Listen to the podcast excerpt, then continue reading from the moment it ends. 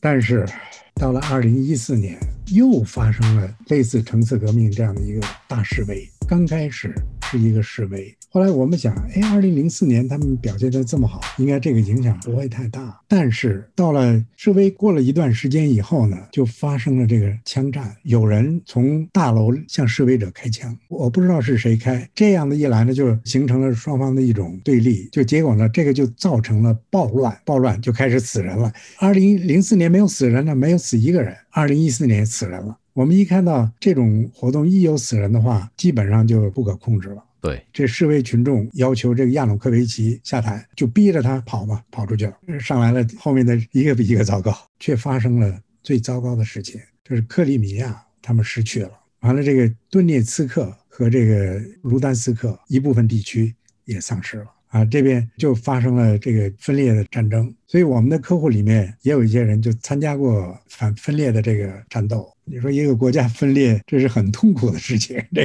个啊，这个啊，这个很痛苦的。所以，当然你作为一个普通的老百姓，他们也不会接受这个事实。他们也参加过一些战斗。后来我见到他们的时候，他说：“你怎么样？”他说：“哎呀，你你你你那那不不要看那些媒体渲染的这些东西，其实没那么严重。”他们讲。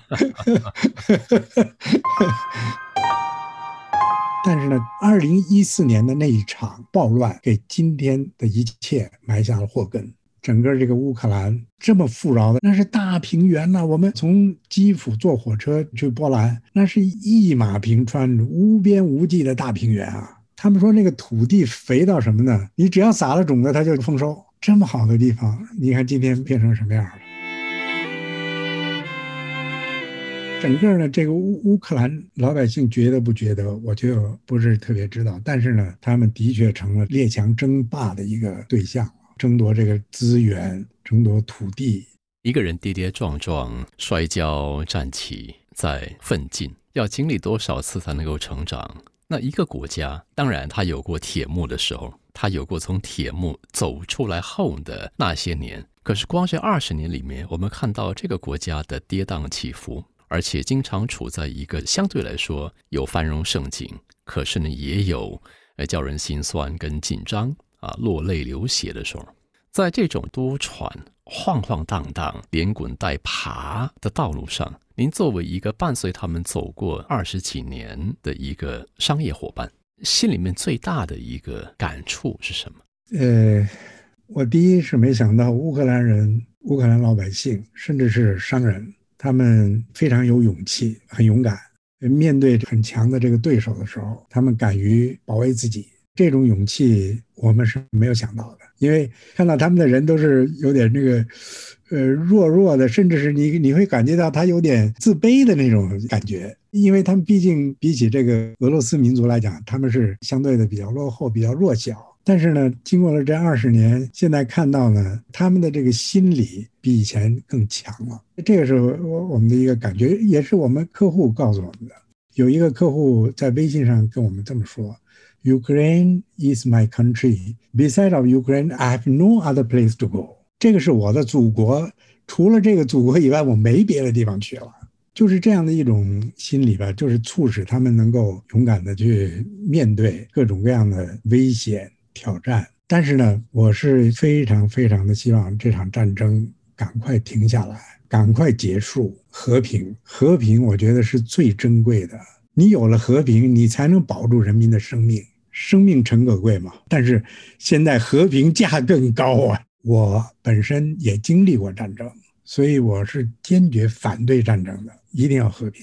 而且人类，我觉得有智慧可以走向和平，我们不需要用这个杀戮的方式、战争的方式来解决我们之间的问题。我们就是这么生存下来的。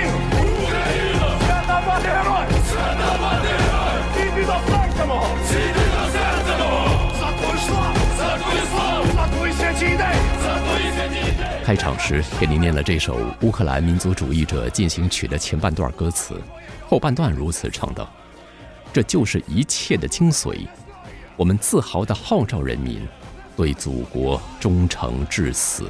对我们来说，乌克兰高于一切。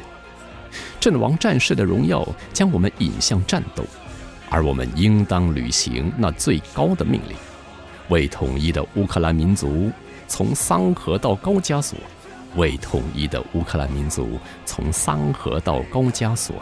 好了，这一句从桑河到高加索是民族主义者主张的大乌克兰领土范围，也即是乌克兰的西部边界，始于现代乌克兰西部和波兰东南部的桑河。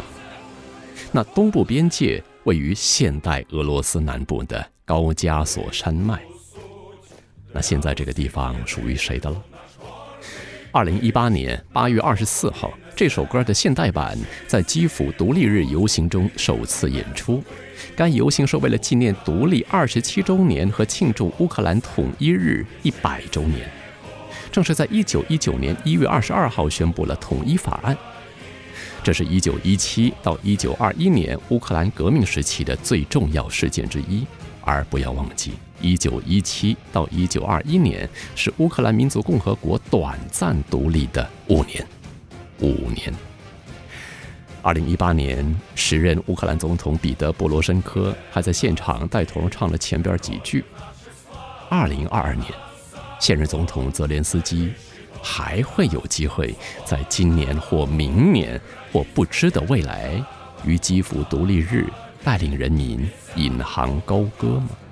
是的，这就是世界成王败寇。